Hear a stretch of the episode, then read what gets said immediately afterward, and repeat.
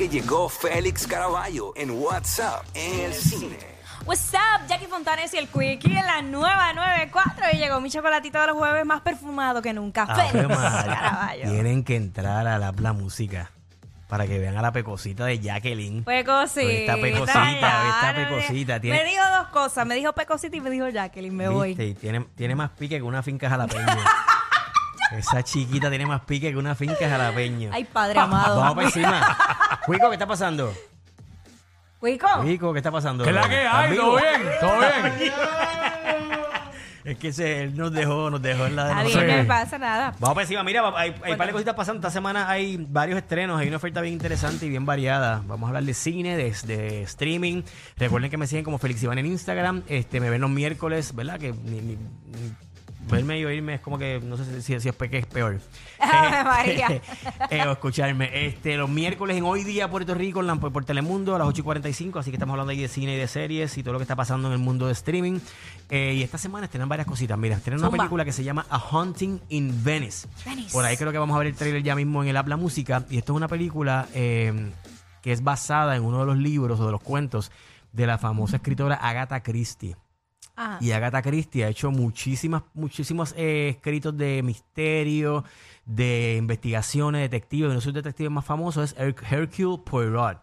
Y en esta ocasión en Hunting in Venice es un cuento que es la primera vez que este cuento es llevado a la pantalla grande cuando todas sus películas, cuando la mayoría de sus peli de sus obras han sido llevadas muchísimas veces al cine y a, y a televisión. Y en este caso es bien interesante porque se han hecho tres, o por lo menos se han hecho tres películas bastante recientes dirigidas por Kenneth Branagh, que lo estamos viendo ahí en pantalla y también protagoniza. Él es el que interpreta a este detective. Y en este caso la, la parte innovadora de, la, ¿verdad? de, estas, de estas películas es que eh, trata sobre este detective que va a, un- a una sesión de espiritismo en una casa en Venecia. ¿Y qué sucede cuando uno de los invitados aparece muerto? Pues Uy. tiene que sacar sus destrezas detectivescas. Este, donde el tipo ¿verdad? está bien pendiente a cada detalle. Eso es una de las características particulares del personaje.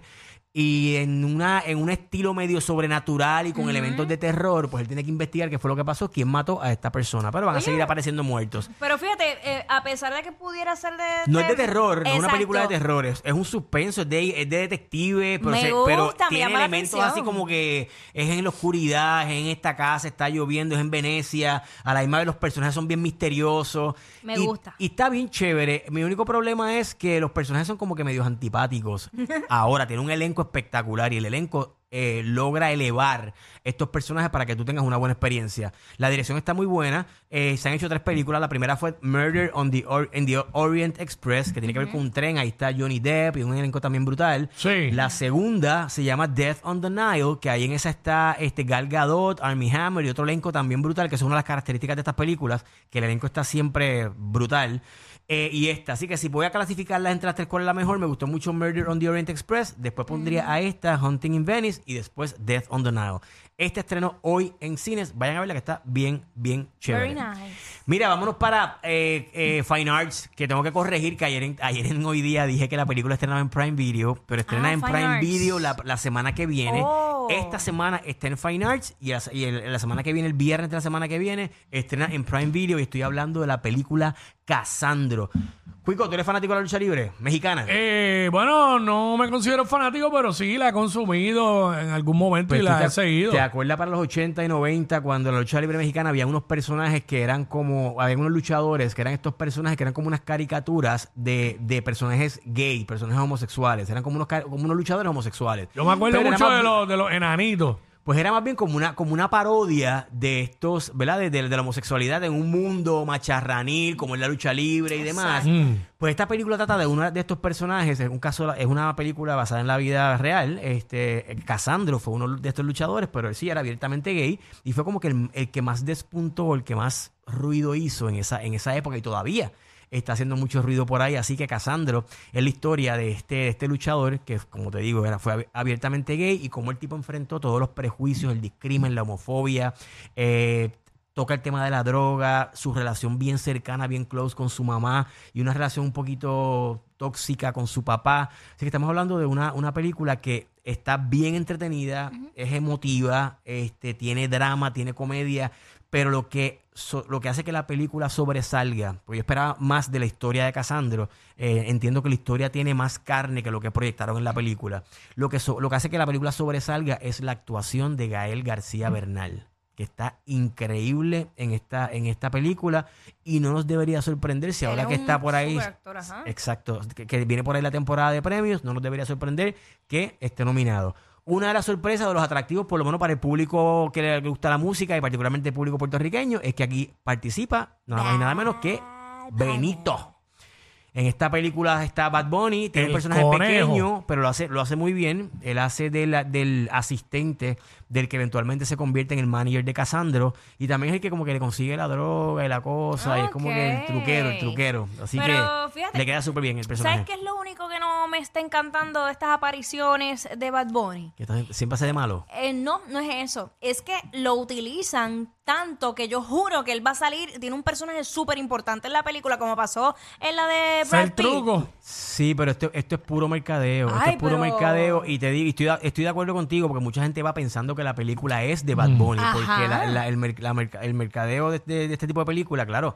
eh, aquí quieren mover, ¿verdad? La figura de Gael García como mejor actor y toda la cosa. Pero para mercados latinos, particularmente mercado puertorriqueño, pues la promoción va a ser con, ¿verdad? Un Sí, trailer pero- editado donde salga mucho Bad Bunny. Pasó con la de, con la de Brad Bullet Pitt. Train. Bullet Tú- tú- Train. tú la eh, viste, ¿verdad? Claro, y Pues él tú sa- sabes él lo tiene que una yo secuencia él tiene una secuencia buena, Pero, pero, corta. corta. Cuando se acabó la. Cuando mataron a Bad Bunny, ¿sabes qué? Yo me paré y me fui. O De tú- verdad. O sea, tú fuiste parte del público que Sí. fue a ver la película por Bad Bunny. Pero al Más que, final, Brad Pitt, más que por Brad Pitt. sí, pues ya ahora pues ya no me gusta. al final del día, al final del día, eh, lograron lo que querían. Claro. Bueno, Claro. anyway, com- eh, lograron lo que querían, eh, Es lo que que hacen- compré el boleto. Es lo que hacen con muchas películas que Aunque están- no importa, compré el boleto, te vas cinco minutos después que se Mira, llave. la, la, la, se- la serie de Fast, de Fast and the Furious están trayendo actores de diferentes, de diferentes nacionalidades, estrellas de diferentes países. Lo hicieron con una estrella que sí, creo que es de Tailandia, este, diferentes, Mm. eh, para eso mismo, para apelar a diferentes públicos. Y seguramente en los países de origen de estos actores, la promoción va a girar En alrededor torno a ese de personaje. ese personaje. Y Ok. eso, pues, obviamente, pues, eso es puro mercadeo y puro Bueno, pues este, yo dinero, que le puro estén negocio. pagando, yo espero que le estén pagando bien porque Si está mal no duro. recuerdo, que, creo, creo que Bad Bunny es, es uno de los productores ejecutivos de esta película, de Eh, Casandro. eh, sí, sí, creo sí, que sí, sí. sí. Así que yo creo que por eso también, pues, por ahí también la va, la cosa. Mm, pero Es por que- eso es que yo estaba tan confusa, porque cuando salió inicialmente. Pero, eh, pero la, como- la promoción de esta película no tan fuerte con, con Bad Bunny. Mm, bueno, eh, salió hace tiempo que habían dicho, ah, él va a producir una película. So, yo me enfoqué en como que, ah, diantre, la va a producir, olvídate, él va a Pero estar ¿sabes ahí. qué? Ahí la, no quiero decir la culpa, pero creo que hay gran responsabilidad recae sobre los medios. Los programas de chisme, los programas de que, que hablan de la música urbana, lo que está pegado.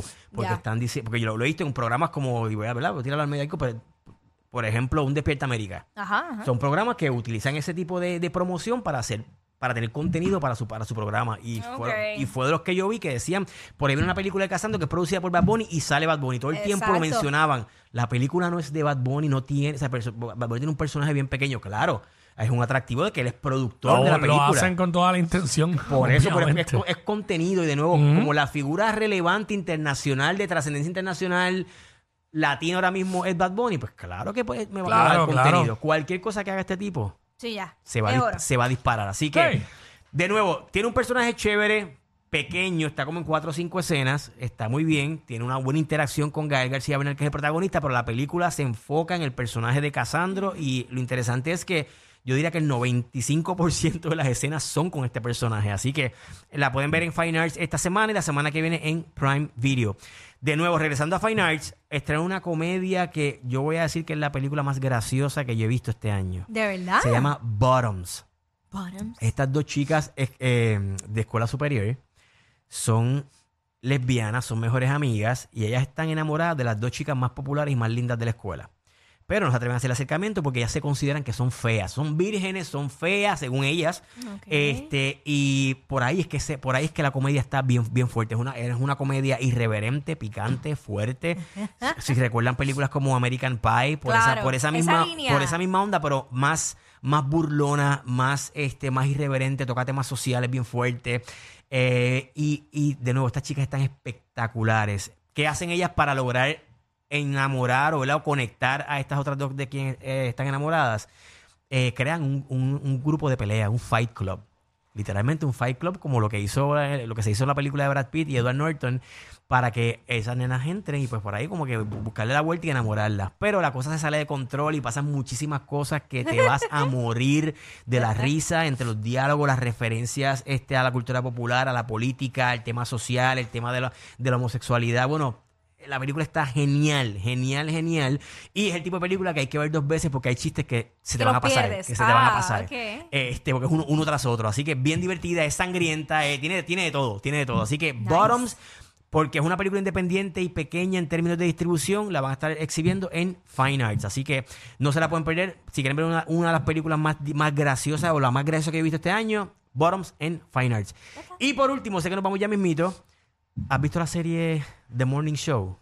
Eh, al- lo habías comentado. Si me dijo, Pam, tienes que verla, está súper cool. Pues mira, Pero está en Apple TV Plus.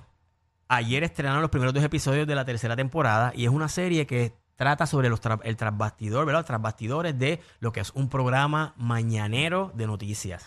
Algo así como hoy día Puerto Rico. Ah, sí, pero daño, daño. Tenemos estas dos figuras féminas, eh, como, ¿verdad? Como, como, el como las anclas del programa. Está Reese Witherspoon y Ajá. Jennifer Aniston, que son las protagonistas y productoras del programa, de- de, la serie, dos caballitas. Ajá. Y la- el primer season está espectacular. El segundo como que se cae un poco porque tiene que ver con el COVID y como que se sentía muy cercano, ¿verdad? Y como que no sé, como que no conectó bien con la gente. Yo le encontré un poquito forzado que tratara sobre COVID cuando el COVID todavía estamos... Queremos, queremos salir del COVID. Exacto. Sin embargo, este tercer, esta tercer season es más sobre la parte corporativa de la compañía de medios y llega este tipo que es el que hace de, el que el protagonista de Mad Men que se llama John Hamm, llega un personaje nuevo que le queda brutal, hay un interés romántico ahí con Jennifer Aniston, él quiere comprar la compañía y es, como que todas estas maquinaciones detrás de lo que es una, ¿verdad? Todo este tema financiero y corporativo, obviamente conectado con temas y con situaciones y eventos reales y, y bien. Como lo que fue el, el evento del 6 de enero cuando este grupo de lo que llaman los, creo que son los Proud Boys, se metieron a la Casa Blanca y vandalizaron y todo este rollo cuando Trump era... Anyway, Me pues, gusta, me gustan los visuales, los visuales de. Se ve pues, interesante, se está ve bien interesante. buena. Cada capítulo pues tiene su historia. Este, lo más que me gustó de la, peli- de la serie, de, este, de esta temporada, es que profundicen los personajes, particularmente los personajes femeninos.